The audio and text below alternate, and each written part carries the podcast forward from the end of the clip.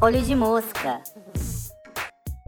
Olá, gente, sejam muito bem-vindos ao nosso novo episódio do Olho de Mosca, o seu podcast favorito sobre música pop. Hoje um episódio depois de uma pequena pausa que tivemos de uma semana. Sim, descansinho, um feriado. Feriado, uma feriado é uma boa palavra. E hoje já começamos com a pergunta, né? Como você está se sentindo, Pedro Augusto?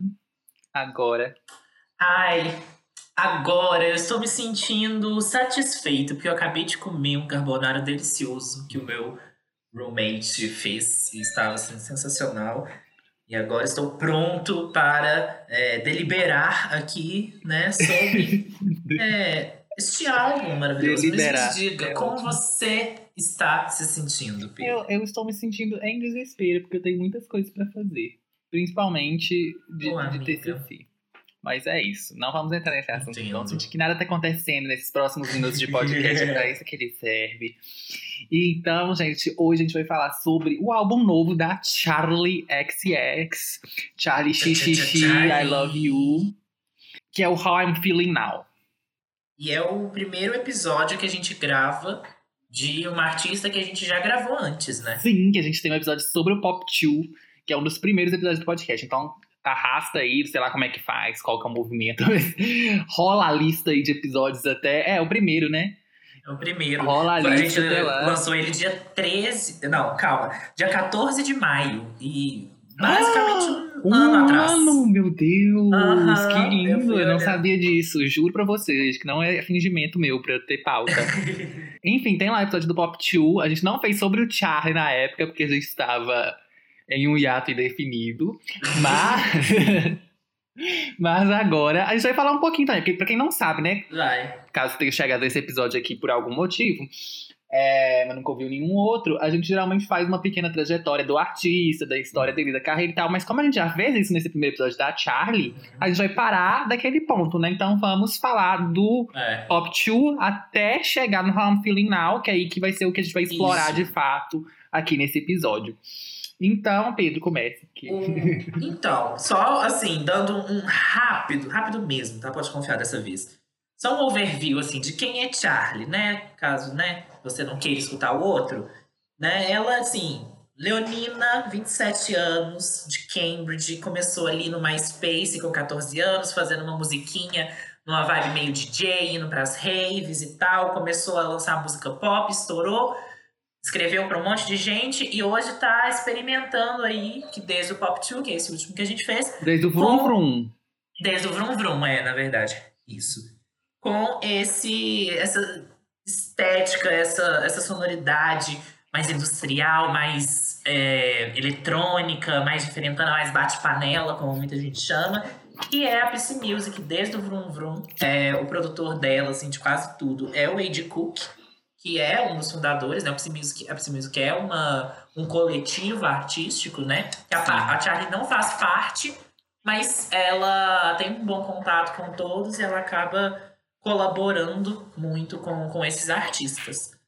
E aí o Pop 2, ele já foi, ele foi uma mixtape, nem foi um álbum, é, foi mais experimental mesmo pra seguir nessa vibe, ver o que que, é, o que que ia dar mais certo, né? Até que, tanto que no mesmo ano ela já tinha lançado uma outra mixtape, pouco antes ela tinha lançado esse EP, Vrum Vrum, e aí ela viu que o Pop 2 deu muito certo, Sim. e ele deu, ele foi muito referência, né, pro Charlie, que é o álbum que ela lançou dia 13 de setembro do ano passado. E é, foi um álbum completo, 15 faixas. E eu acho que ele segue muito o, o Pop 2 por muitas coisas. É, primeiro pelas várias parcerias, quase todas as faixas têm, é, tem featurings, né? Algumas com bastante, tem umas que tem tipo cinco featurings. Quatro, na verdade. E, e com essa coisa da PC Music, com esse eletrônico, assim, é, meio, meio distorcido, meio etéreo, às vezes uma coisa meio, meio fritação, mas às vezes só uma batida suja, assim, um sonzinho de computador. E aí ela trouxe isso mais evoluído no Charlie. Eu sinto que é um, que é um álbum que é gastou mais polido tempo ali pra também. fazer. Total, total. Eu acho uma obra muito boa, o Charlie. Sim. Tiraria algumas músicas? Sim. Mas tem, tem música ali, gente, que é Gone, pra mim, é a minha, a minha música preferida da Charlie. É Gone, com a Christine and the Queens. Gone é E perfeita. é desse álbum. E assim, não dá pra cansar dessa música. Ela é enorme, a música. Ela é, tipo, sabe, tudo de bom. Ela é gostosa do começo ao fim. E aí, de- é, desse, desse álbum, ela veio fazendo turnê desde então, dele. Foi pra vários lugares, cantou com várias galeras. E numa vibe super, super ela, assim. Eu acho que é, foi, foi um álbum bem autoral, né? Eu acho que ela teve esse... Sim, até o, o nome, né? Charlie. que é, ser é. ela. E você gosta do Charlie? Só, só pra, né, já que a gente não Então. fez, fala aí um pouquinho o que, que você acha. Eu acho, como você falou, ele é- segue bem na mesma linha do Pop 2. O Pop 2 eu acho que deu uma nova vida pra carreira da Charlie. É, tanto de Total. público, dela, tipo assim, conseguir. Ela já tava meio bem nichadinha, mas ela conseguiu manter esse mesmo nicho, mas expandir, trazer mais gente pra ele, sabe? Eu sinto. E de crítica também, que foi muito bem recebido, né? E aí. Queridinha da Pitchfork, tudo que ela lança, É. eles adoram. E aí o Charlie, eu acho que ela seguiu bem na mesma linha, tanto de sonoridade, como isso que você falou de, de um estilo de trabalho com co- colaborações e tudo. Só que eu acho ele realmente uma versão mais polida, porque é isso também, né? O Pop 2 é uma mixtape, o Charlie é um álbum, tem um orçamento maior, tem um prazo maior pra desenvolver, mais gente trabalhando ali e tal, mais, enfim, preocupação com detalhezinhos e tudo mais pra sair uma coisa realmente comercial. Então, sei lá, ao mesmo tempo que eu acho que isso ajuda, eu acho que isso prejudica um pouco, porque o Pop 2, como é uma mixtape, é meio desprendido de qualquer obrigação, eu acho que ela fica um pouco mais solta, tem mais experimentação. Só de comparar, por exemplo. Mas eu acho que tem qu- tanto quanto teve no Pop 2, teve ah, eu acho também que tem, mas eu ainda sinto. acho que é um pouco diferente. Porque no Pop 2, ela não- Uhum. tipo assim, no- no Charlie você já sabe que deu certo. Então é mais fácil de continuar. Ah, entendi. É, é, porque tem isso, né? Por exemplo, o Number One Angel é uma vibe já um pouco diferente do que foi o Pop 2, né? Então ela viu que aquele deu um pouco mais certo, pouco não, bastante mais certo e seguiu. Mas eu ainda gosto muito, ainda gosto muito, muito, muito. Eu amo. É Shake It, com a Pablo, realmente tinha fugido da minha cabeça. Amo Shake, Shake It, White Mercedes, eu amo. É, Click também. Clique. Uhum. que a gente vai falar de novo aqui, mas Clique tem aquele verso impecável da Kim Petras. Enfim. É, então eu gosto muito do Charlie, eu gostei muito do álbum. é, E é isso que eu tenho pra falar dele.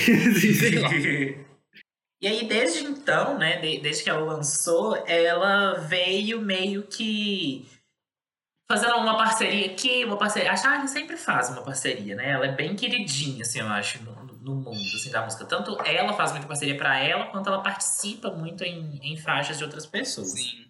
E aí, é, ela acabou entrando, né, no, no final de, ali de 2019, porque foi de setembro, né, então, de- da divulgação, aí começou ali 2020, pum, quarentena. Uhum. Covid-19, todo esse momento que a gente tá vivendo. E ela já tinha comentado que ela estava se sentindo, desde né, essa turnê, que ela estava se sentindo num momento super criativo. Ela até chegou, acho que, falar que queria lançar dois álbuns ano que vem. Tipo, ia fazer dois álbuns em 2020 para lançar eles em 2021, sabe? E, e aí acabou que veio esse momento que as coisas meio que travaram, né? Quem já tinha algo pronto tá lançando, né? Tem, vem, vem aí é, o Future Nostalgia foi, acho que, um dos primeiros, mas depois teve Sawayama, é, vir Cromática. Tem, tem várias coisas que já estavam prontas, clipes que já estavam prontos também, que já que acabaram saindo. Mas a Charlie, como ela estava num processo um pouco inicial, ela não tinha nada engatilhado, travou tudo isso, né? Porque como que você vai para um estúdio fazer uma gravação bacana? Como que você conversa, faz reunião? Porque gravar música, gente, fazer uma música envolve muitos processos, né? Eu acho que esse é um, um- Isso foi muito legal desse álbum da Charlie que a gente tá comentando, porque ela mostrou um pouco mais sobre como se fazer aquilo ali chegar, né? Na, no, no produto final, pra você pegar o Spotify e tá lá e chegar pra você, você ficar sabendo que vai ser lançado, você vê numa matéria, você vê alguém que você gosta falando. Então, ela trouxe isso um pouco pra mais perto da gente, né? Sim, isso eu achei com- muito com legal. todo o processo.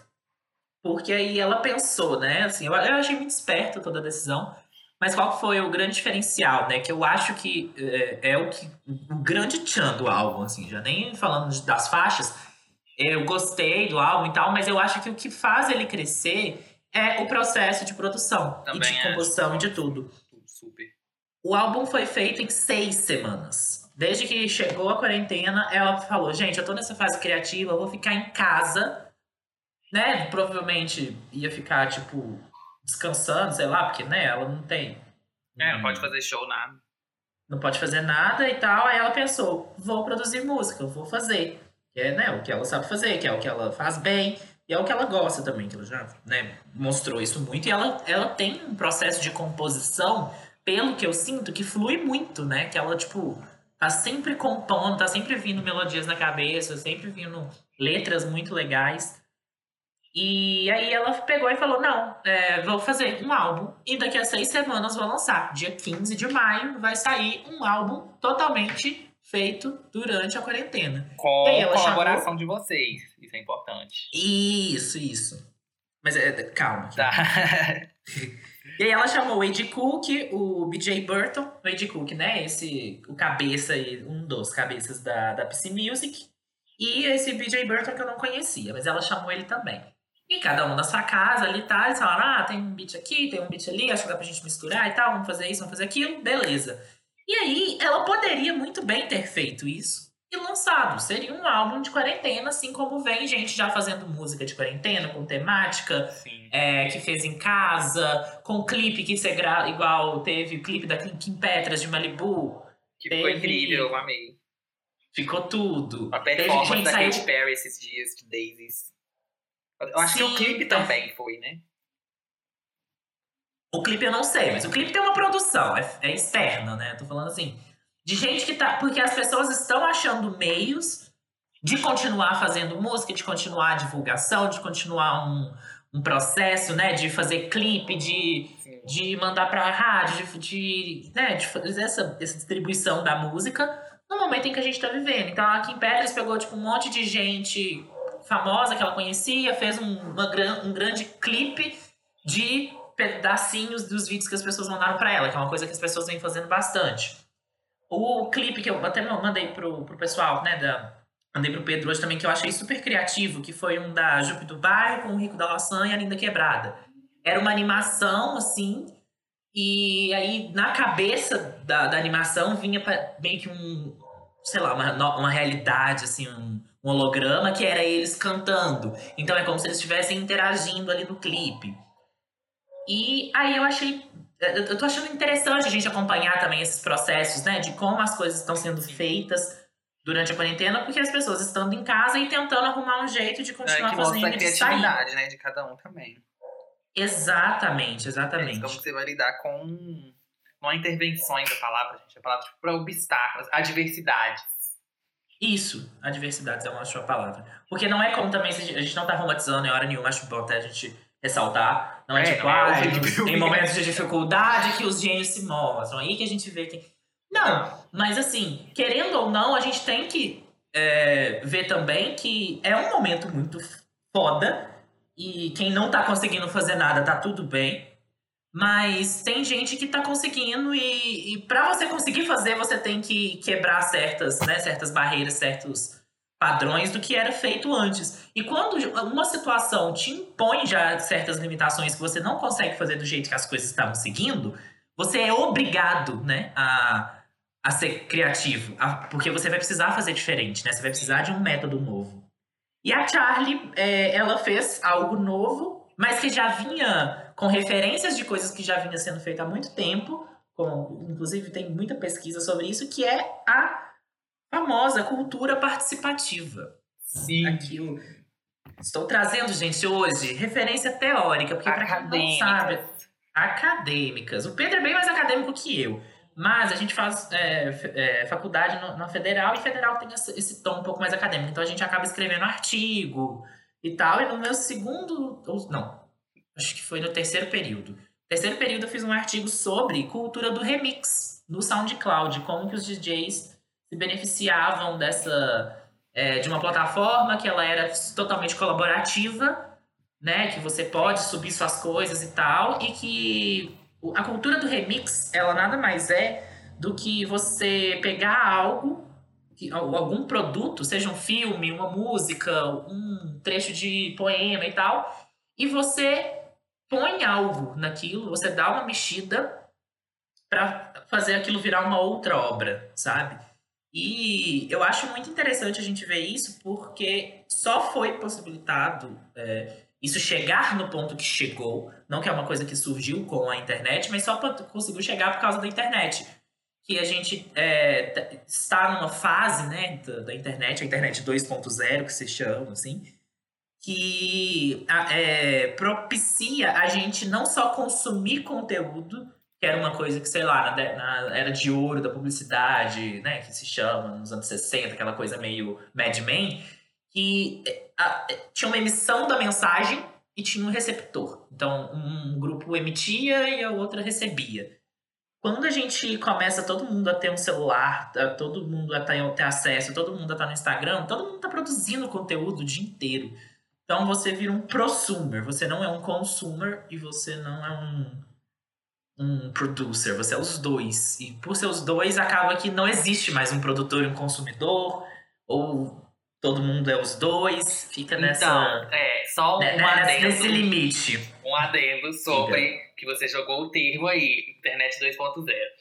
É, uhum. Primeiro, esclarecer a todos que esse é um termo, assim, bastante debatido dentro e fora é. da academia.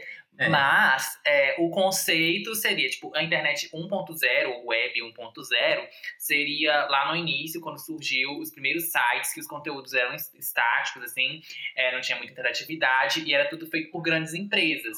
Então você tem, por exemplo, Yahoo, Hotmail, tinha um site chamado GeoCities também, que eu acho, se não me engano, era meio que um Google, assim, mas. Uhum eram, tipo assim, portais de conteúdo, enfim, você só entrava ali e consumia aquele conteúdo, você só recebia. Uhum. A internet 2.0 seria é, no momento em que surgem redes sociais, blogs, etc. Então, pessoas comuns, não mais só empresas, agora pessoas comuns também poderiam produzir seu próprio conteúdo. A gente não é mais só consumidor, a gente também é produtor. E é algo que a gente foi vendo muito, crescendo muito nos últimos anos com o digital influencer e tudo mais.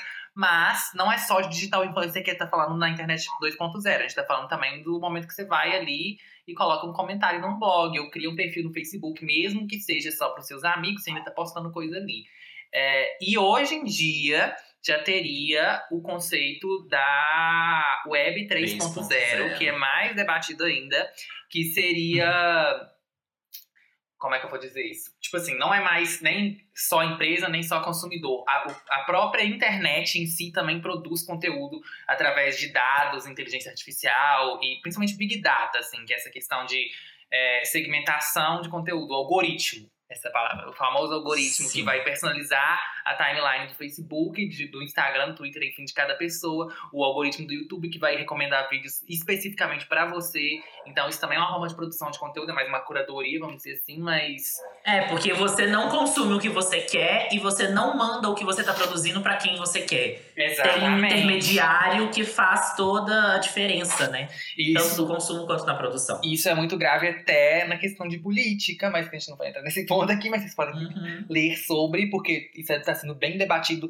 nas eleições dos Estados Unidos, está sendo debatido mais ainda é, do que aqui no Brasil. Aqui no Brasil, acho que ainda está num campo bem acadêmico, assim, até essa discussão. Tá, tá bastante. O próprio meme, gente, ele é um fruto disso, né? Ele, o meme, ele nada mais é do que essa, essa ressignificação que vai acontecendo de uma coisa que ela é tirada do contexto dela, mas ela continua carregando um significado e você consegue inserir aquilo em outras situações, fazendo um mix do significado original dela com um novo significado. Esse é o conceito de meme, Nossa, de viral. no conceito. Mas eu acho que para discutir essa questão de, de como que produzir conteúdo, né, como que o algoritmo muda muito as coisas, as pessoas ainda não têm. Tanto que muita gente nem entende muito bem que existe um algoritmo, né? Elas ah, acham que, uhum.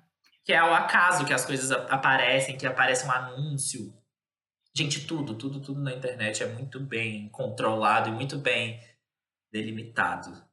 E até falando de música, né? Se a gente for pensar no, no Spotify, que é onde eu acho que a maioria das pessoas ouvem hoje em dia música, consomem e tal, esse algoritmo também tá ali, quando a gente tá falando de, por exemplo, recomendação, né? Eu sei que tem muita gente que ouve pelo Daily Mix, gosta de ouvir, ou aqueles é, músicas para você, umas recomendações assim, e que a gente também pode parar pra pensar de tipo assim. no início pode parecer legal, tipo, ah, vão me recomendar coisa que é parecido com o que eu gosto, então quer dizer que eu provavelmente vou gostar, vai ser mais fácil de achar músicas novas que eu vou gostar. Mas ao mesmo tempo, isso pode acabar te fechando num, num estilo muito fechado ali. Você não vai ampliar nunca o seu gosto musical, porque você nunca vai conhecer músicas de outros gêneros. Se você ficar só A famosa sabe? bolha. É, e aí isso também se aplica até pra, pra esse tipo de coisa. Se a gente for falar de algoritmo na arte, por exemplo, aí também uma discussão que eu acho que até é, é a mais, é a principal. Quando a gente tá falando Uhum. desse. Dessa aqui, a gente entra num, num outro negócio, né? Mas tudo bem. É, acho que a Charlie mas ver que vai gostaria. ter um bom link. A, a Charlie, É. a Charlie gostaria da gente ter nessa discussão.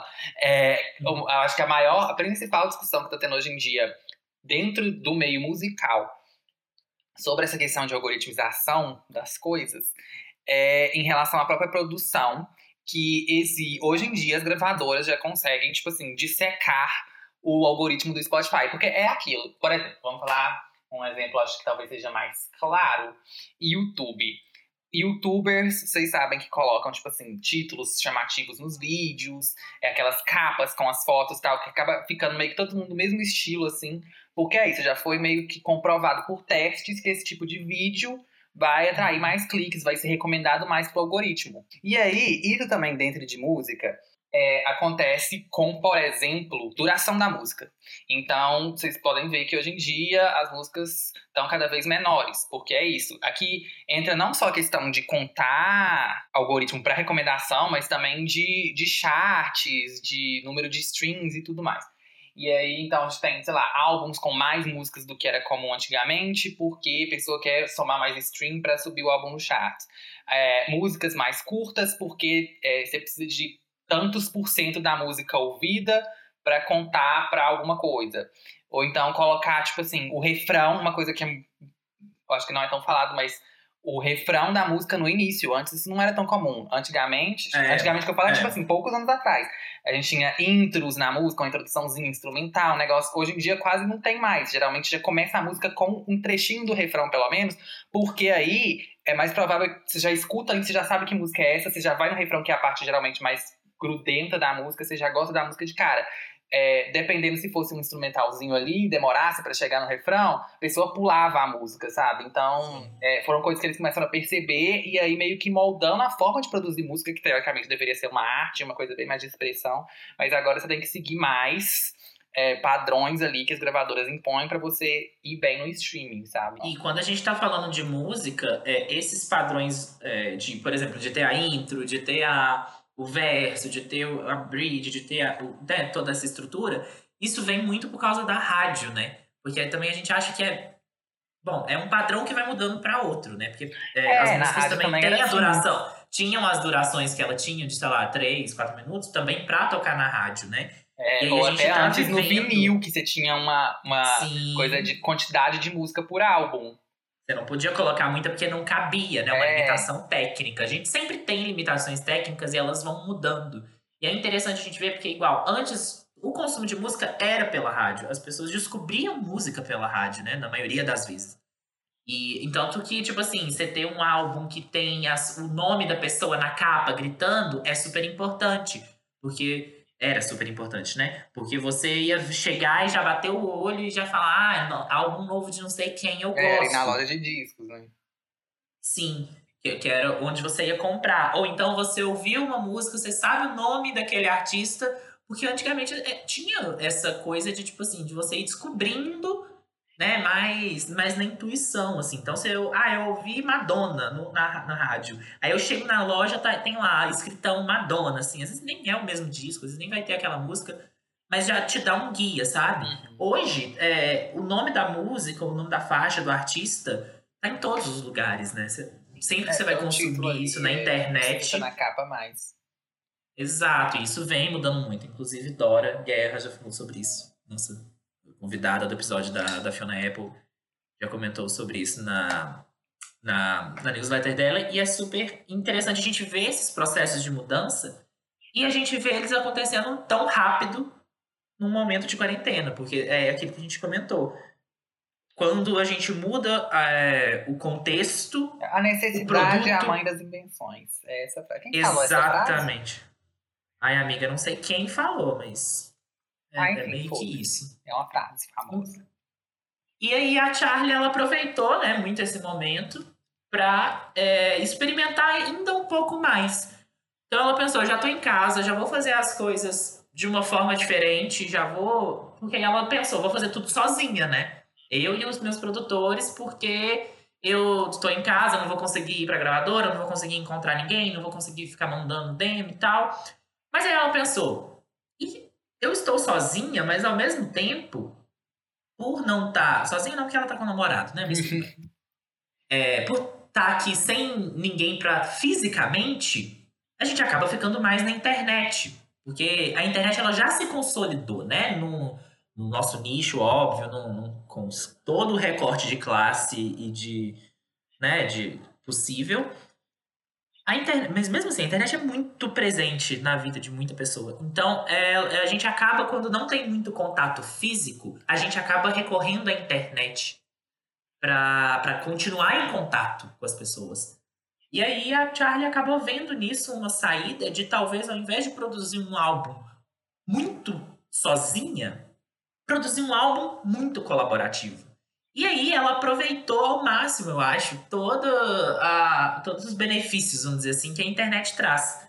Ela pegou essa coisa, ah, a cultura do remix. Ela nasceu da cultura do remix, ela nasceu fazendo isso com as músicas, sabe? Nasceu dessa. É uma coisa que surgiu com os DJs, essa coisa de mudar a música, de. Vejam The Get Down, inclusive, lá eles mostram bem é, didaticamente com, né, um, um dos jeitos que isso foi surgindo. Mas essa, essa discotecagem de mexer um pouco na música, de encaixar uma na outra, de fazer uma transição, é um jeito de você produzir algo. Aquilo é uma produção sua, óbvio, feito em cima de algo que já foi feito antes. E aí a gente entra também em discussões de plágio, em discussões de referência que são bem, Complexo. bem complexas. Chatas. É, mas no geral, é isso. Você produz algo com algo que já foi produzido antes. E quando você tem a internet, muito mais gente vai conseguir produzir, muito mais gente vai conseguir ver. E muita mais gente vai conseguir compartilhar o que elas fizeram. E aí a Charlie pegou essa coisa da- do compartilhamento, né? Do comparti- compartilhamento mesmo, né? É. De, de informação. E. Vou, vou falar de novo. E aí a Charlie pegou essa. é, é, usar isso mesmo, do curtir, do comentar, do compartilhar, né? Que é o- os três Cs aí que todo, que já tá clichê, que já virou chavão de todo mundo. E ela fez isso ao favor dela. Então ela foi fazer capa dos singles desse álbum. Ela postou no Instagram e falou: gente, a que tiver mais curtida, que vocês falarem aqui que vocês gostaram mais, vai ser a capa do álbum. Vai ser a capa do, do single. Ah, vou fazer uma reunião no Zoom. O Zoom tá bombando agora, né? Que é esse. É o método de fazer reunião A gente né? tava no Zoom Online. agora. A gente agora. tava no Zoom há pouco tempo atrás, aniversário da Ângela, amiga nossa. Parabéns. E aí a gente, tipo, eram, são ferramentas que já existiam. Cultura do remix já existia, cultura participativa. O Jinx já fez esse artigo há muito tempo atrás, já estudou isso há muito tempo. A gente já tinha Zoom, a gente já tinha Skype, a gente já tinha tudo isso. Mas é, é aquilo, as mudanças, elas nunca são um clique. Elas nunca são de uma vez. Sempre são coisas que já estão em processo, né? Sempre são coisas que já estão sendo é, ali que um, um- um nicho já usa, que um nicho já conhece, começa no underground, e aí vai ganhando um certo público, e a gente vai vendo. Tanto que, né, um trabalho de cool hunting, vocês lembram do José aqui também, é, ele sempre fala que é isso, tem um certo grupo que experimenta, é o grupo que cria, é o grupo criativo. Tem um outro grupo muito seleto, né, que é o grupo que cria o mais seleto de todos, mas tem um outro grupo muito seleto que está em contato com esses artistas e adere a isso muito fácil que é onde eu vejo muito a Charlie, por exemplo. Ela tá sempre muito ali ligada com todo Dá mundo. pra ver um exemplo E- muito claro disso com linguagem e memes, assim, acho, pro todo po- podcast. Ver, tipo assim, onde que surgem alguns memes, principalmente pra quem tá no Twitter. É, até mesmo dentro do Twitter dá pra ver que, tipo assim, surge num grupo específico do Twitter, depois ele espalha pra outros membros do Twitter, depois ele chega, tipo assim, no Instagram, no Facebook, depois, sei lá, sua tia tá usando e aí já não é mais legal, sabe? sabe? É. É, é bem esse processo. E aí, é, essa, essa galera que tá ali perto dos artistas é a galera que é responsável por ser o difusor né? Que é, são as pessoas que vão começar a usar isso, os formadores de opinião, os famosos influencers, que também não surgiram com a internet, a gente sempre teve influencer. Todo tempo, qualquer pessoa que, que traz uma, uma certa novidade, que traz uma certa informação que é rica e compartilha, que ela tem público, que as pessoas seguem, é um influenciador.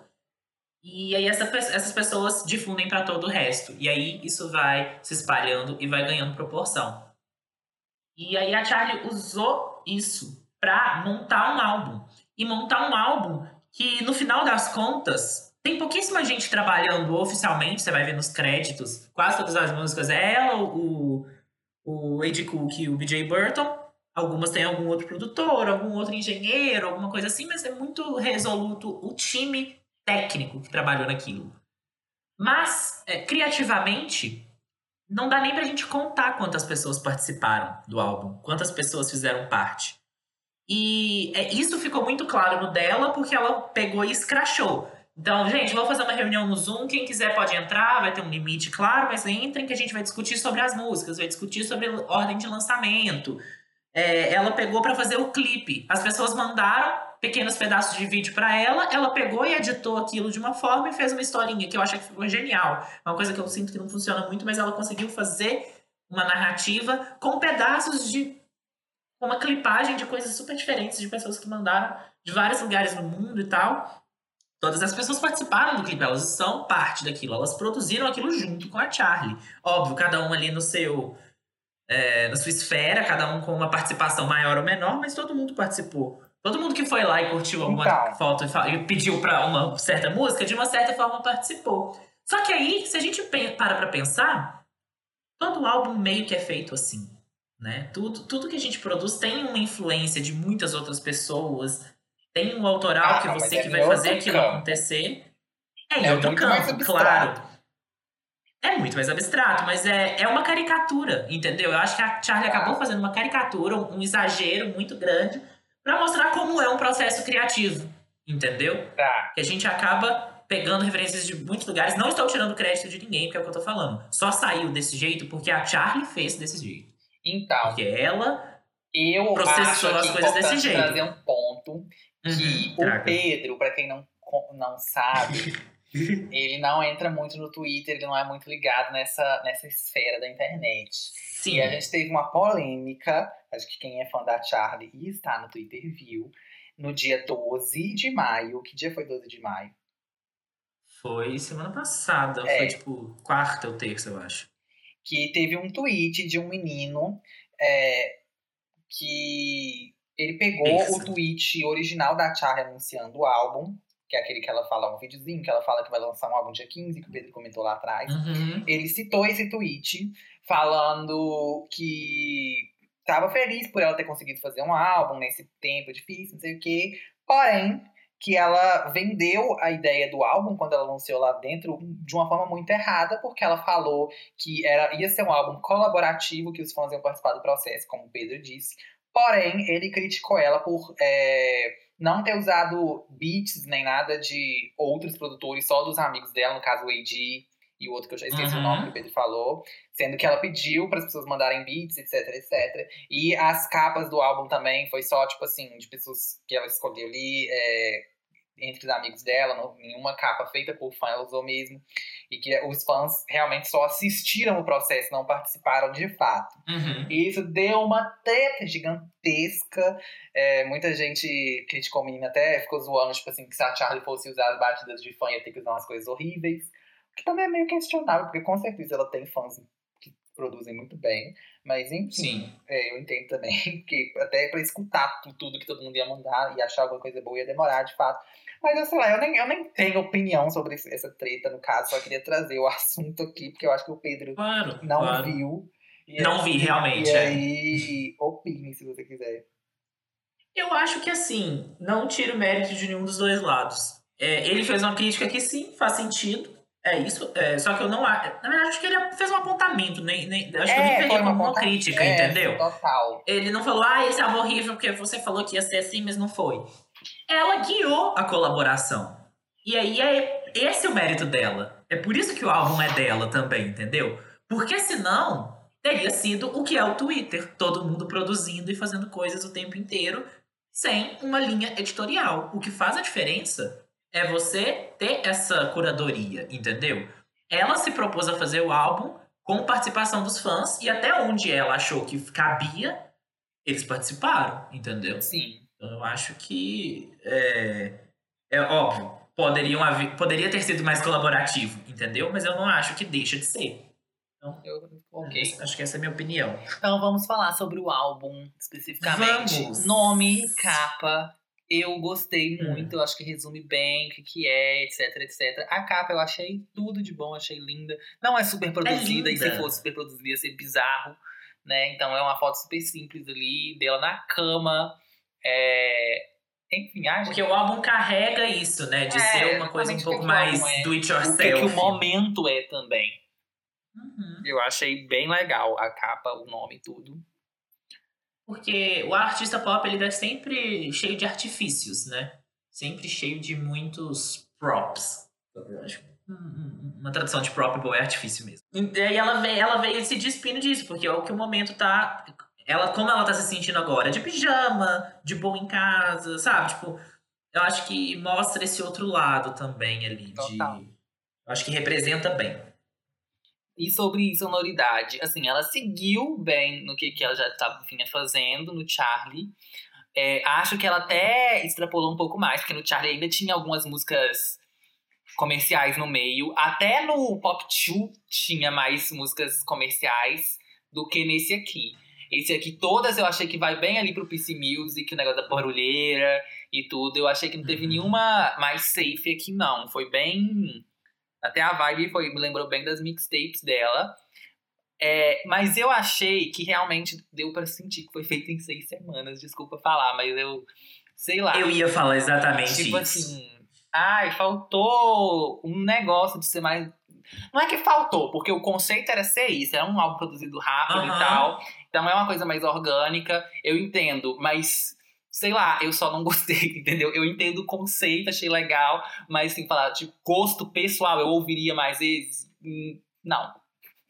Porque eu achei, sei lá, pelo que se propôs, muito bem feito, mas poderia ter ficado melhor, até por eu já ter ouvido a Charlie fazendo melhor, tipo assim, com essa mesma sonoridade no Pop 2 e no Charlie, aqui comparando, pra mim ficou bem inferior, assim, o resultado.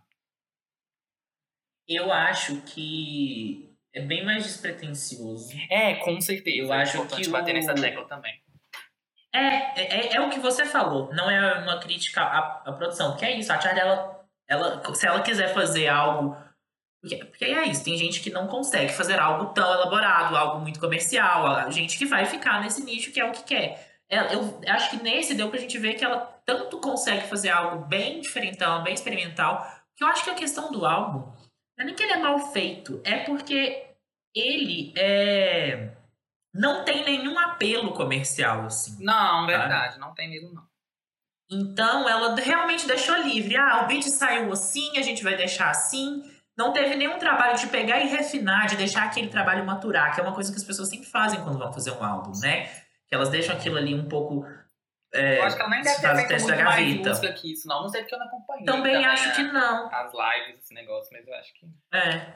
Só que eu acho que é- foi exatamente, igual você falou, foi exatamente essa a proposta. É, ela queria proposta, fazer um álbum. Nota total, assim, mas é, Sim, dentro do meu que gosto você vai pessoal. ouvir. E que se você for pensar pela proposta, se ela ficasse deixando muito tempo, se ela mudasse muito depois, ia perder um pouco dessa, vamos dizer, dessa aura de, de autenticidade, né? Que também é super questionável. De autenticidade é outra coisa que eu, eu nem entro na discussão.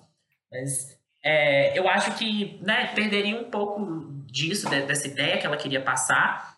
E eu acho que ele é um álbum que ele realmente agride um pouco o ouvido no primeiro momento. Com agride, eu não estou querendo dizer que é ruim. Eu estou querendo dizer que é muito difícil. Exatamente. É, É igual uma comida muito Exige- apimentada. Você precisa acostumar com o tempero primeiro. isso. Mas se você passa sempre comendo pimenta, É, você não sente tanto, né? é total. Tanto que o, o Pop 2, se você for mostrar uma pessoa que nunca ouviu nada na linha, você vai mostrar o Pop 2, ela vai, ela vai super estranhar. Mas, como o Pop 2 já, foi, já é de 2017, já é uma coisa que a gente já vem escutando há muito tempo, aquilo entra um pouco mais. E eu sinto que esse álbum. E isso acontece com qualquer vanguarda, qualquer coisa que. Óbvio, pode ir pra frente ou pode não ir, mas tudo que é muito experimental, tudo que é muito. que foge muito assim da curva, é estranho de ouvir, né? E, e eu, e eu acho que é um álbum que ele vem muito artístico, né? Que é aquilo que acho que você mesmo falou.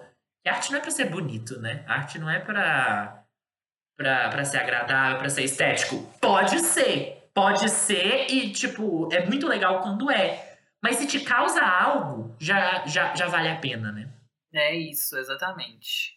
O conceito de estética é justamente esse, assim, que as pessoas associam muito com beleza hoje em dia, ainda mais que essa palavra virou meio trendy. É, mas é mais sobre sensação até, assim, do que sobre necessariamente beleza. Enfim, vamos fazer o track by track.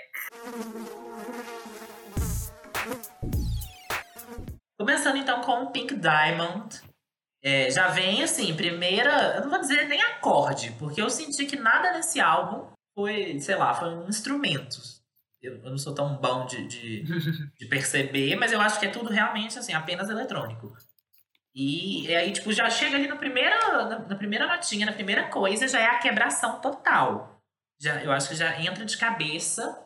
Eu acho que, que também isso já mostra um pouco de onde que isso vai entrar. Porque a gente sempre fala, né? Ah, o álbum ele começa um pouco mais mostrando o que, que vai ser, e depois ele vai né, desenvolvendo isso e tal. Nesse eu acho que é até um pouco do contrário. Já chega com tudo e depois vai diminuindo um pouco e depois aumenta de novo.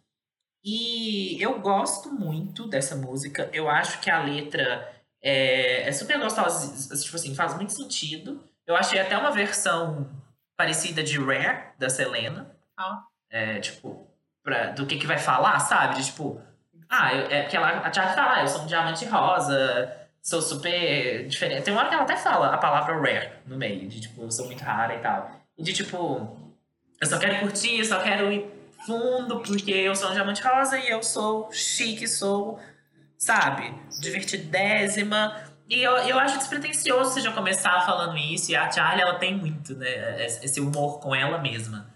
Eu acho divertido e eu gosto muito do instrumental dessa música. Principalmente no finalzinho, que fica uma coisa mais dark, assim. Brrr, brrr, né?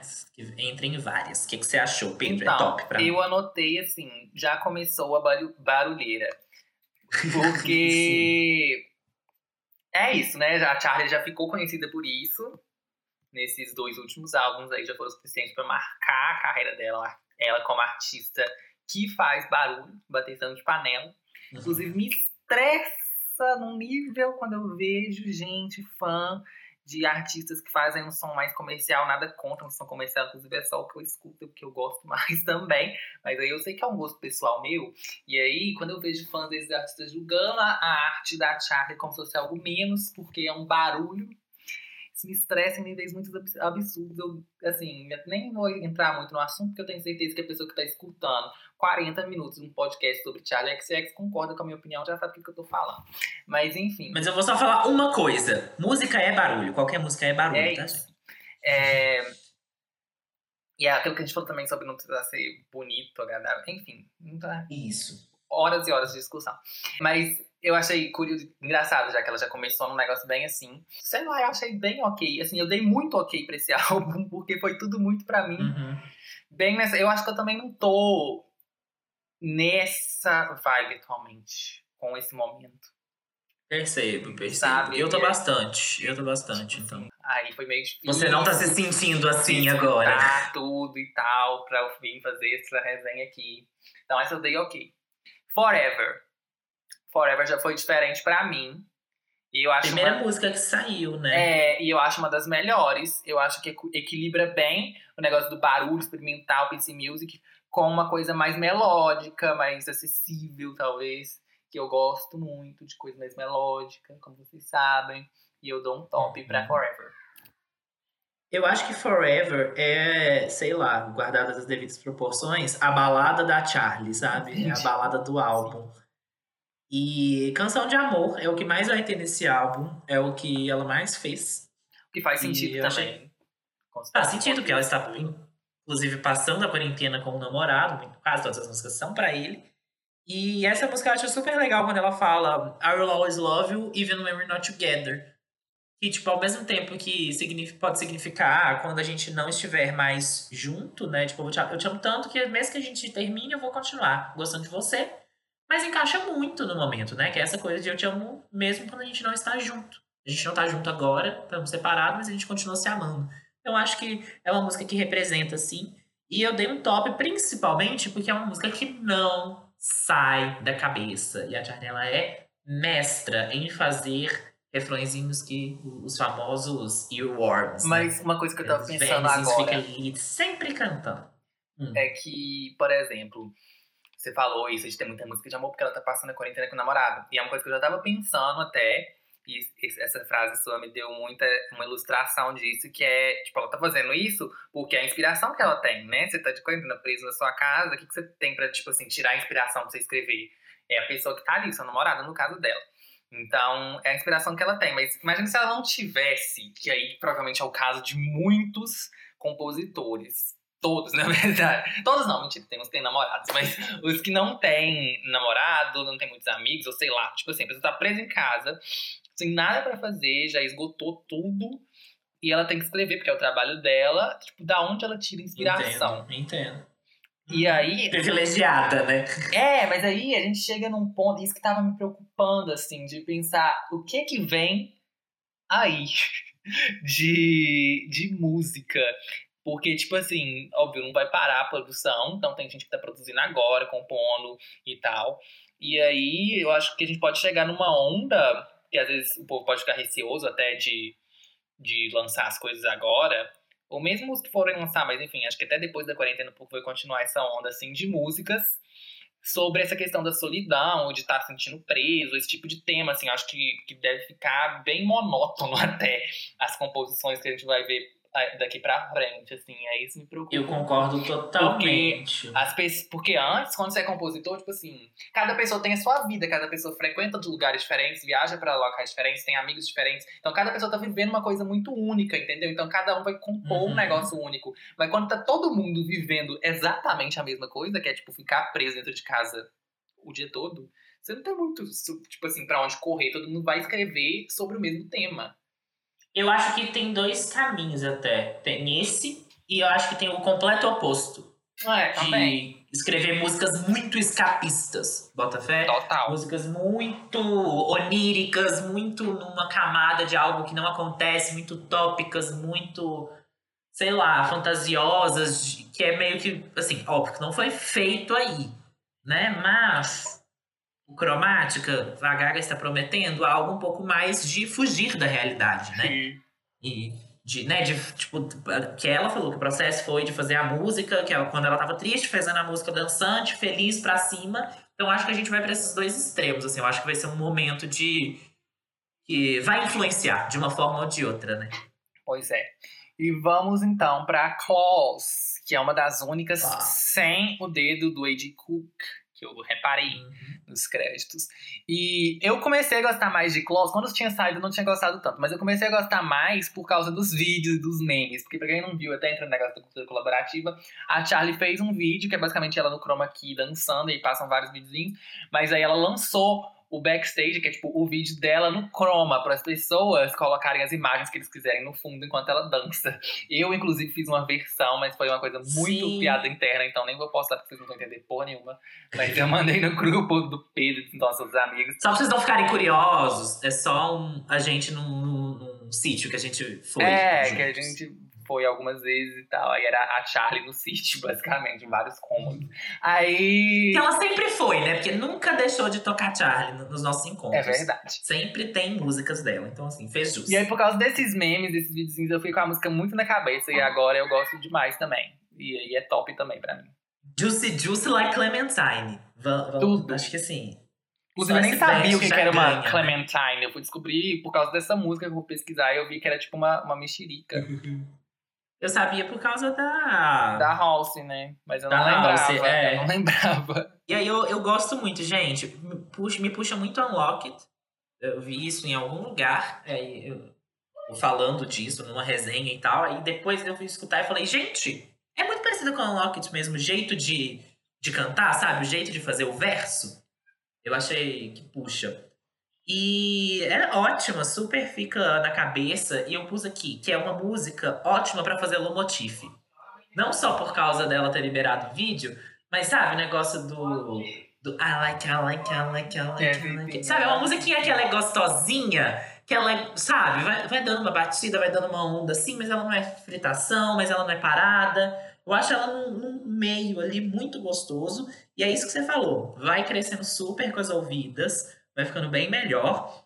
E é, foi, inclusive, foi produzida, você falou que não foi pelo Andy Cook, foi pelo Dylan Brady, que é o, um, uma das pessoas ali da dupla do 100 Gags. Ele está fazendo um barulhinho aí, porque assim, se você quer experimentação, vai escutar 100 Gags, que é tipo assim, colocou o, o Sgt. Peppers assim no chinelo, tá?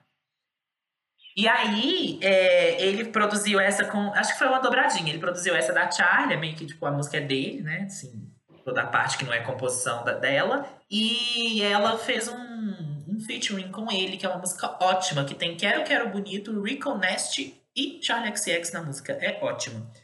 Super top, total. E eu acho que a gente pode inserir agora nossa querida, outra pessoa que gostou muito de Klaus, não é mesmo? Acho que ela pode vir aqui Tudo. falar pra gente. Laís, de... seja muito bem-vinda. O que, que, que a voz da Charlie veio fazer no mundo? Diga pra gente, Laís. Oi, oi! Eu sou a Laís e hoje eu vou vir falar um pouco sobre as qualidades vocais da Charlie XX no novo álbum dela, How I'm Feeling Now. Então, é, anotei algumas coisas sobre ela, assim, eu acho que a gente tem três tópicos importantes. Um deles é o mais importante de todos, então eu vou deixar para o final. Primeiro, uma coisa que eu percebi já na primeira música, e assim, outras que eu já tinha ouvido dela, mas na primeira música do álbum, a Pink Diamonds, para mim já ficou bem claro as várias influências que ela tem do rap na forma de cantar. São referências que já estão vindo assim pro pop há tempos, né? Não é novidade isso que ela traz. Várias outras cantoras trazem muita referência do rap na hora de cantar, sei lá, tipo, agora pensando aqui em uma, tipo, Ariana Grande também usa, apesar dela ter outras influências, tipo, da Mariah e coisas bem mais popzona assim, mas ela também tem essas influências. E com a Charlie não é diferente. Tem momentos que ela fala mais do que canta, sabe? Tipo assim, você vê que ela tá quase fazendo um rap mesmo, mas ela não chega a fazer, né? Mas ela tem essa estética de, de praticamente falar, assim. Algumas onomatopeias, assim, que ela usa e tal. Até vi uns, uns vídeos dela ao vivo. E ela traz muito dessa estética, assim, que compõe o que ela é hoje, assim, né? E além do, dessas influências do rap, tem do próprio pop. Né? Então tem horas que ela faz uma estética vocal mais feminina, infantil, na forma de cantar, que é aquilo que eu falei até no, no episódio da Rina, que é muito comum né, no, no pop gringo, assim, é, feminino, que é das, das cantoras usarem dessa coisa meio, tipo, infantilizada e super feminina, porque fica, tipo, sexy para eles, né, e tal. Então, assim, é uma coisa já muito explorada também, muitas vezes nem é por querer, é porque já é uma coisa que está tão internalizada no pop internacional que isso fica meio tipo natural assim. Mas ela também brinca muito com isso em algumas formas de cantar, lógico que tem o autotune também para distorcer, para fazer esses efeitos também é, de voz mais aguda e tal. Mas no geral eu vejo que ela usa muito disso também. Isso é muito comum. Dá pra ver que ela canta buscando influências do pop mesmo, né? Outra questão sobre, assim, técnica mesmo vocal dela, né? O que eu mais percebi, procurei vídeos ao vivo também para ver ela cantando, tipo, como que ela movimenta a boca dela, como que ela movimenta o maxilar dela.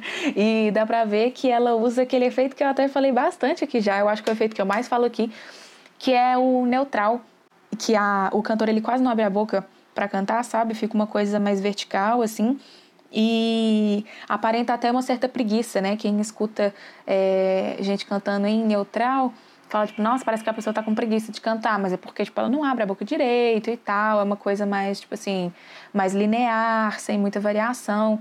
Eu falei isso da da Billie. Eu lembro que eu comentei isso de partes específicas da Fiona Apple. Ela não usa isso sempre, mas em alguns momentos, quando ela está explorando a voz mais grave dela, ela costuma usar o neutral também para cantar.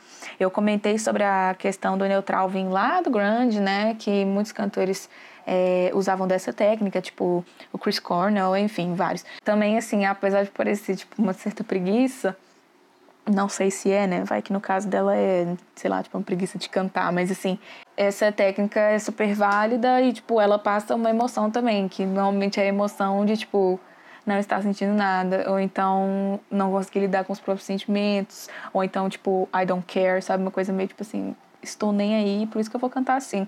Que eu acho que combina muito com a estética dela, então para mim tá tudo certo. E também aquilo, né, que, tipo, você pensa em Charlie, você não pensa em vozeirão, você não pensa em, ah, sabe, você não não é, não é isso que caracteriza ela, ela não é tipo uma Beyoncé da vida, uma Demi Lovato da vida, uma sabe? Que, tipo assim, que você pensa nessas cantoras, você já fala tipo, putz, vozeirão. Então, né?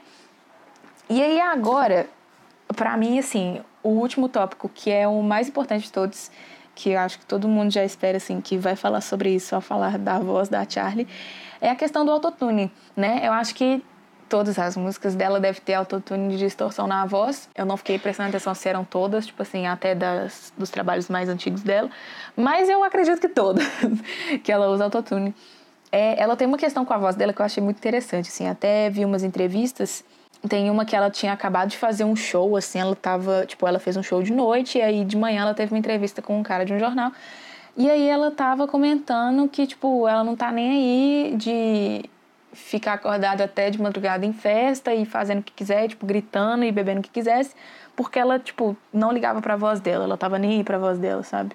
Então dá pra ver que realmente o objetivo dela como cantora não é é, mostrar a voz dela para o mundo, não é divulgar o timbre dela e o que, que ela consegue fazer com a voz e quais efeitos, quais técnicas, blá, blá, sabe? Tipo assim, o, a música da Charlie não é sobre a voz dela. Então, por isso que usando o autotune, ela tem uma relação de cantora e produtora de si mesma, né? Ela se mostra uma grande produtora musical ao usar todos os efeitos que ela usa. Porque, o que, que acontece? Ela transforma a voz dela em outro instrumento sabe? Ela não tá usando para apenas cantar. É, é mais ou menos o que eu falei sobre a Fiona. Não sei se vocês ouviram, se não, volta lá para ouvir. Mas o que eu falei da Fiona Apple é justamente isso, assim, que a voz dela se torna outro instrumento na música, não é só para exibir, para mostrar a voz linda que ela tem. Que inclusive a Fiona tem uma voz linda e a Charlie também tem uma voz linda, sabe? Então, tipo assim, a intenção das duas não é essa. Lógico que são de formas totalmente diferentes, né? A Fiona ela faz, tipo, ela mostra muita emoção na voz, então tem momentos que ela tipo, fica grunhindo, tem horas que ela grita, tem horas que ela mostra muita raiva, tem horas que ela faz quase que uma reza e, enfim, isso é uma forma de usar a voz como instrumento, mas a Charlie ela usa de outra maneira, né, que é é, junto com a parte metalizada, então ela, ela cria essas coisas meio robóticas, né? Essa coisa tecnológica e, e até meio fake, assim, se a gente for pensar, né? Então acho que conversa muito com tudo que ela faz e é realmente um outro instrumento que ela cria ali na música dela, sabe? A própria voz, assim. Eu acho isso muito foda, muito, muito legal. É, independente se, sei lá, se você pensa que as músicas são boas ou ruins, eu acho que é uma coisa interessante da gente reparar, assim, que ela faz e faz muito bem. É, e aí tem até uma, uma matéria da NBC que eu tava vendo, que ela se intitula como Femibot, sabe? Tipo assim, que ela é como se fosse um, um robô mulher. então ela sempre reforça isso, essa imagem que ela tem sobre si mesma, ela reforça isso nas músicas, sabe? Quando ela se comunica com a voz, fazendo todas as distorções e, tipo assim, se ela quer uma coisa aguda, ela joga o trem lá pro agudão mesmo, para ficar o mais agudo que ela consegue e que provavelmente ela não conseguiria fazer, tipo, cantando sem o autotune, ou então ela faz efeitos bem robóticos, coisas bem distorcidas, camadas de voz uma em cima da outra para fazer um outro efeito. Sabe, eu acho que ela sabe brincar muito bem com efeitos que ela consegue produzir na voz dela. E é isso que faz ela ser a cantora que ela é, sabe?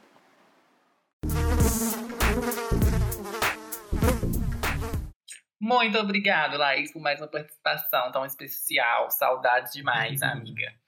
Vamos então agora de Seven Years, que eu senti muito como uma B-side do Charlie, assim. Não é uma shade, Bota ok? fé. Mas é, foi a impressão que me passou por causa de sonoridade mesmo.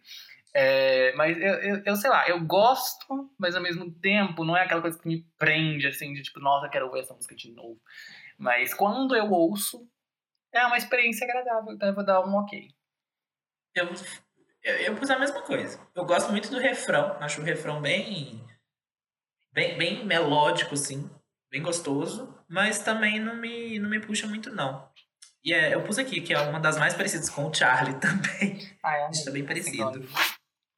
Sim. E eu achei ela uma das, com as produções mais limpas, assim. Mais... Com menos elementos, sabe? Verdade. E... E Detonate. Mas também é isso. Não me puxou, ok. Ai, Detonate é ruim, né? Ah, não foi a minha pior.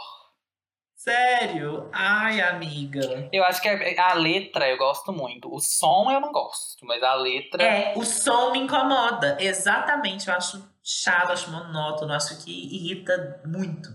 É isso, também é. Ok, tudo. Eu, tô, não estou desfazendo de tudo que eu falei antes, tá, gente? É só porque eu acho difícil mesmo de escutar, assim, não me puxou nada, dei flop. Ah, eu dei ok. Enemy, Enemy, eu gosto mais da melodia. Mas eu ainda, tipo assim, não gosto o suficiente, não consegui dar um top. Eu ainda pensei, tipo assim, não, vou dar um top pra essa porque eu tô dando muito Uhum. ok e tal, mas eu falei, não, eu não consigo dar um top. Então, é um ok, mas que fique claro aqui que eu amo o áudio da Bridge. Amo, não achei que, É que- já ficou brega esse negócio de pôr áudio na música. Eu continuo amando, mesmo já estando, tipo assim, meio. Um monte de gente fazendo, ainda não saturou pra mim. E eu acho. Inclusive, é um áudio dela com a terapista. Sim, né? achei Terapista, super o tá momento, falando, o Terapeuta. super o momento. É ela falando ali do que que tá acontecendo e tal. E é ótimo, né, gente? Ela, né, tipo, fazendo, fazer o álbum é um processo de terapia também. Eu acho faz muito sentido. Porém, eu também acho essa música muito grande. Um Uhum. defeito pra mim. Eu dei um ok.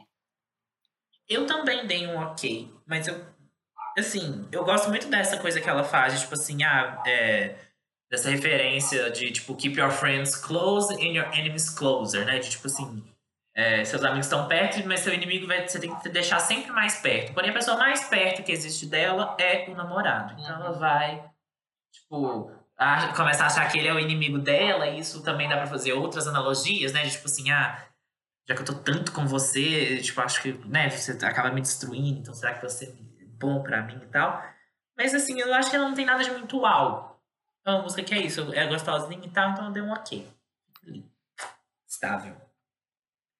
Mas agora, é a minha, já vou anunciar que é a minha delicinha, que é I Finally Eu Understand. esqueci de novo de escolher a delicinha. Ah, tudo bem, você pensa até o final. Tá. Eu acho que é. Sabe aquela fritaçãozinha chique? Eu achei essa mais batidinha chique Uhum. que, que tem. E ela é maluquinha, mas ela não é louca. Não é uma música, tipo, maluca, igual tem outras. Mas ela tem um quezinho ali, sabe? De diversão. E eu achei totalmente música de ouvir no carro, sabe? Sim. Tipo, eu não sei, me veio um, carro em movimento, sabe? Um clipe anos 2000, assim, com aquele. Um carrão, assim, dirigindo. Eu senti essa, essa vibe. Então é uma música que me transporta. Eu, eu adoro quando a música consegue criar essa, essa, essa ambiência. Eu achei que ela super faz, então pra mim é top. Pra e mim delicinha. também é top. Eu achei essa, assim, o, o tema quarentena nessa pra mim gritou. Que eu achei muito É. que ela sobre, assim, ficar sozinho com seus pensamentos. Você é obrigado a refletir. Você não pode mais, tipo assim, só escapar e fingir que nada tá acontecendo. Igual a Charlie parece ser uma pessoa que faz muito com festas e tudo. É aqui, tipo assim, não tem como você sair, não tem como você, tipo, ir beber ou qualquer coisa. Você tá ali, você tem que pensar, você tem que refletir sobre suas atitudes. E é isso, achei forte, Sim. achei top também. E fo- é isso, forte numa música super lightzinha, né? Sim. Agora, uma que eu estava muito ansioso, que como eu falei pra vocês, eu amo Clique, que é C2.0, C2.0, Clique 2.0, que é um remix. Exato. Acho que pode chamar de remix mesmo, né? De, de Clique, Sim. do Charlie. Eu achei muito esperto. Primeiro eu estranhei um pouco, assim. Aí eu falei, tipo, ah, não, eu achei que ia ser uma coisa, tipo. Tipo. I Got It e. Eu esqueci o nome da música de novo, gente. Como é que pode? Shake It. Shake it. Tipo I Got It, Shake It. Eu achei que ia ser nessa vibe. Mas não é. E aí eu ensinei um pouco depois, depois eu falei, gente. Acabou sendo Blame It On Your Love e Track 10, né? Mas eu acho que mais até, porque essa ela, ela é. vira o conceito. Porque clique, a original, pra quem não sabe, é. Assim, eu sinto muito pedante explicar isso, mas é porque eu tenho que supor que tem gente que não sabe o significado. Não, por favor. né? É, que clique é uma- um termo em inglês. Clique com que o é no final é um termo pra um grupinho de amigos, tipo, my clique, né? O meu grupinho, o meu squad, vamos dizer assim. Então, tem esse termo, só que o clique na música, ela escreve com CK, que é de clicar, né? Aquela coisa do, do mouse, do computador aí, que já brinca com Uhum. PC Music. Então é isso, é uma música sobre o grupo de amigos dela, mas puxando essa coisa do eletrônico, do digital, porque eles são, tipo assim, para frentex, pra frentex, é, conceitua- co- conceituais e descolados e não sei o quê. E aqui, o, o Clique 2.0, ela, tipo assim, tá refletindo sobre esse grupo de amigos e tá triste porque É. ela tá com saudade deles. Isso eu achei bem legal, assim, essa virada. Eu achei muito esperto. É... A original eu sinto que é uma vibe meio. Eles arrumados, chegando na balada, tipo assim, super arrumados, com umas botas de plataforma gigantesca e um, umas maquiagens super elaboradas e tal. E aí cada um Ai, chega. a gente do Sarará. Sim, total. Eu sinto que é essa vibe. E aí, nessa aqui, ela tá, tipo assim, vendo as fotos desse dia e lembrando e chorando. Ai, Aí, sim. assim, eu amei o conceito e a ideia. Eu acho que vai ser a minha delicinha. Mas eu tenho Ótimo. uma crítica pra essa música, que é a introdução dela, que é justamente o remix da original, é muito grande. Demora demais pra entrar no verso novo. Eu acho que podia ter dado uma, Uhum. uma encurtadinha. Mas é só isso, top pra mim. Eu, eu acho que isso que você falou faz todo sentido, porque é isso. E, e a gente também acaba tendo essa, essa referência. Porque a gente ouviu o clique lá atrás, né? De Sim. outro jeito. Então a gente teve essa vivência com a Charlie e meio que ela coloca a gente ali, como se, se a gente fosse esse grupinho dela também, né? Dessa forma. Porque, né, ah, é, a gente tava lá atrás ouvindo, fiz essa música, vocês consumiram, vocês estavam ali junto comigo, e agora a gente pega isso e remixa e refaz, que é o que a gente faz com os nossos sentimentos, com os nossos pensamentos, né, Pedro? A gente pega as coisas e relembra e remonta, e tem memória que a gente inclui, tem memória que a gente tira. Eu achei isso super legal, é super. É, eu acho bem experimental, mas é super recortado, assim, é super bacana. E uma coisa que ela falou da outra clique, que tem um momento que a música estoura no final. Eu acho que se você falou que se a, se a galera tá chegando. Sem fazer nenhum julgamento, tá, gente? Uhum. A galera está chegando ali na balada, é a hora que eles dão, assim, o- a- virada da droga, bota fé. Tipo assim, a hora que dá a batida. Que é no finalzinho da música, quando entra uma coisa que ela, a própria Charlie descreveu como uns caminhões monstro fazendo sexo. E ela traz isso pra essa de novo, que eu acho tudo. Essa coisa meio suja, pesada, parece que tá arranhado, parece que seu, seu fone estragou. Eu amo quando tem uma música que parece que o fone estragou. E você acha que estragou, aí depois você vai ouvir outra música e tá perfeita. E aí você vê que era o efeito da música. Sim. E pra mim é top também, não tem nem como. Party for You. Eu. Ó, primeiro quero dizer que me lembrou a letra. Você assistiu High Met Your Mother? Médio. Porque tem um episódio, um dos primeiros episódios da série. Pra quem não sabe, High Met Your Mother. Hoje em dia eu não vou falar que é a minha série favorita, mas já considerei por muito tempo. Eu não falo hoje em dia porque tem muito tempo que eu não reassisto. Eu preciso rever pra ver se eu ainda acho que é. Mas é, num dos primeiros episódios, o Ted dá uma festa pra Robin ir. Tipo assim, ele fala, tipo, ah, vou dar uma festa, parece lá e tal. Mas na verdade ele não ia dar festa, ele só arruma essa desculpa pra, tipo, pra ver ela. E aí ele dá a festa, ela não vai. E aí ele fica triste que ela não vai e ele dá a festa de novo. Ele dá uma festa, tipo assim, umas quatro vezes. Ele tenta dar a festa na casa dele pra ela e Eu acaba que acho que eu vai. lembro disso. Eu acho que eu lembro disso. E aí me lembrou muito desse episódio, porque é isso, né? Tipo assim, I only threw this party for you, eu só dei essa fe- festa por sua causa. Aí eu lembrei muito de Charlotte Mother, essa lembrança foi gostosa. Mas a música não. Eu achei ela muito repetitiva. Chata, né? Ela cansativa, flop. enorme. É uma música que foge até do tamanho das outras músicas do álbum. E eu não achei que tem informação pra colocar, Sim. sabe, nisso tudo. Nossa, essa foi. É outra que tem um, um áudiozinho, né, no final, que parece um show, assim. E eu acho legal, que parece que é tipo, ah, tá, ok, fiz essa festa só pra você, mas também é, parece também que essa festa é o show que ela tá sentindo falta, sabe? Tipo, ah, fiz essa festa pra, pra você, tanto, sei lá, pro namorado, ou então pode ser pros fãs. Tem, é, é, é, as letras, a Charlie é muito boa de composição, né? Tipo assim, Sim. sempre. Mas também, igual você falou, grande, chata. Eu não dei flop, eu dei ok. Mas talvez. Ah, eu acho que vou dar flop. Porque... É porque o refrãozinho da melodiazinha do I only do this party for you, ela é, é boa, É. mas não dá, gente. Bom, Anthems é outra que eu também Anthems. achei já de cara o conceito quarentena gritando. Tudo. Não, essa é só, eu, eu coloquei. É o hino da quarentena, literalmente. Mas. Eu não tenho nem como. ah, não. Essa, eu sei Hum. lá, ela também não me pegou, assim. Eu dei, eu dei um ok. É, não dei um top. Nossa, eu- eu- foi a que da- ma- eu dei um mas- super top. Porque foi a que mais me pegou desde a primeira ouvida. Eu gostei de Anthems. Tipo assim, mesmo. De, de, de, de botar muita fé. Então eu acabei dando um super top. Eu acho que o, o primeiro verso já, já é perfeito, assim, sabe? Que ela já faz. Uh, e, e já muda, e já é fritação. E, e, e uma saudade de uma festa, sabe? Isso que a, a música traz essa essa, essa coisa de estar com saudade, né? De curtir ali com todo mundo. E eu acho que isso encaixou muito bem com o ritmo da música, as distorções. Eu, eu acho que é isso. É o hino da quarentena. Amo. Super top. Visions, última. encerrar o álbum. Eu achei, né, sempre entrando nesse mérito, como encerramento, muito bom. É, não é uma que eu escutaria tanto, eu acho. Mas eu acho que ela cumpre muito bem o papel de fechar o álbum. E é, eu achei ela bem feita. Uhum. Por isso eu vou dar um top. Mas, assim, do meu gosto pessoal, não é algo que eu escutaria tanto como é o álbum como um todo, né? É, desculpa tá sendo. Eu até falei, pensei assim, vou dar um top, até porque eu fui muito malvado com as outras, eu dei muito ok. É, então eu preciso dar mais um top.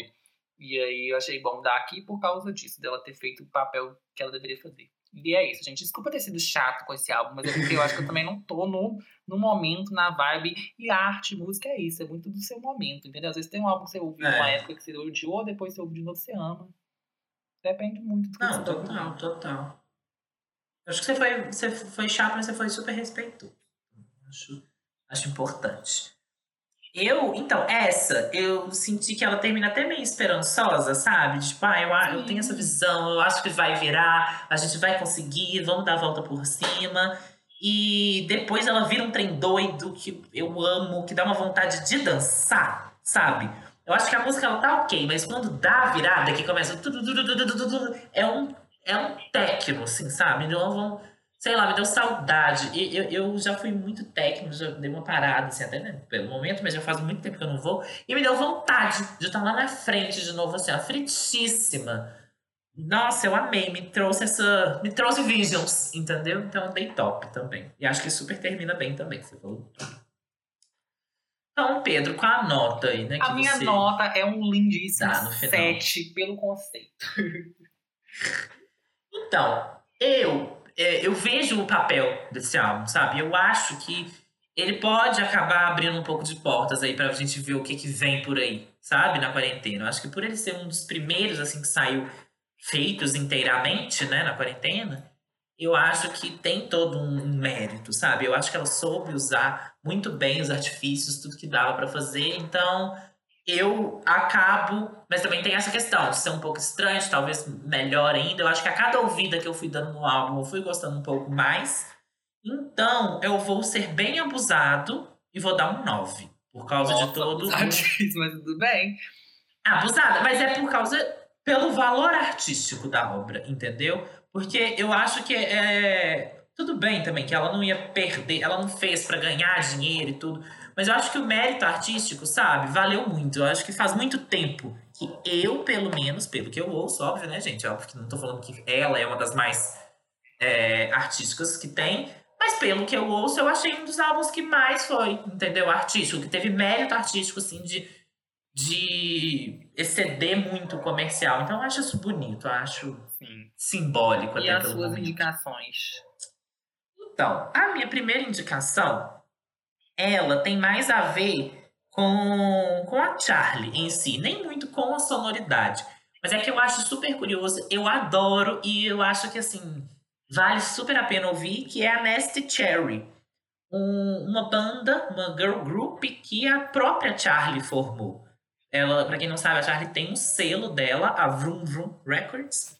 E essa é uma das artistas, né? Um do, um, um do grupo de artistas de quatro meninas super talentosas que ela formou. É, a, a Charlie realmente né, pegou e tipo, fez o, o papel de Simon Cowell ali e juntou as meninas para fazer o grupo. E eu, eu acho a sonoridade super gostosa, remete uma coisa meio meio pop rock, lembra muito Hole, inclusive, Pedro, que você indicou. eu nunca escutei, no gente, último nesse episódio. escutar também. É uma delícia, escuta, é muito gostosa, real. E dá pra ver como é que a, Char- que a Charlie, né, tá sempre ali por trás das coisas, dá pra ver o tanto que ela consegue fazer e tem um algo super documentário diferente. também, né? Acho que até no É Netflix. aí que tá. Ela, ela não só fez a banda, quanto ela fez uma sériezinha pra Netflix, original Netflix, falando sobre como foi montar a banda, falando das meninas e uma super divulgação, né? Eu achei que ia até mais pra frente. Assim, óbvio que elas estão fazendo coisa ainda, tá, gente? Mas acho que é uma injustiça do pop. Elas merecem mais reconhecimento, mais alcance. Acho super bacana. E a sua? Então, a minha primeira e única indicação hoje é. Eu tava muito sem criatividade, gente. Eu tô muito afetado com a quarentena. Mas a minha única indicação foi a mais óbvia possível, mas que eu ainda acho que é muita gente não conhece. Que é a PC Music Volume 1. Porque a PC Music, muita gente acha que é só um estilo musical, mas não é. É realmente um coletivo de artistas, é um grupo de pessoas, um grupo fechado, não é qualquer um que entra ali e fala, tipo, "Eu estou fazendo PC Music. É, você pode fazer um som inspirado na PC Music, né? Mas... E aí eles têm o primeiro álbum deles, que é esse PC Music Volume 1. Tem depois o volume 2, enfim. Mas é, é uma- um álbum mesmo, um compilado de músicas que cada um faz um negocinho ali e tal. Então tem vários artistas ali dentro. É legal até pra vocês conhecerem novas pessoas. E é essa a minha indicação. Tudo. Pedro, E a minha segunda e última também, hoje teremos apenas três, é um outro álbum. No caso, assim, eu vou chamar de. É um EP a rigor, mas tem, tipo assim, acho que 10 ou 11 músicas, então é basicamente um álbum também. Super coeso, super faz sentido.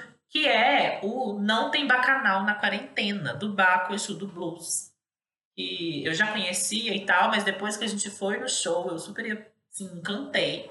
Achei muito bacana. Eu acho que, que artista que consegue segurar um show bem feito, que faz ali acontecer, tem todo o meu mérito, assim, acho que me ganha.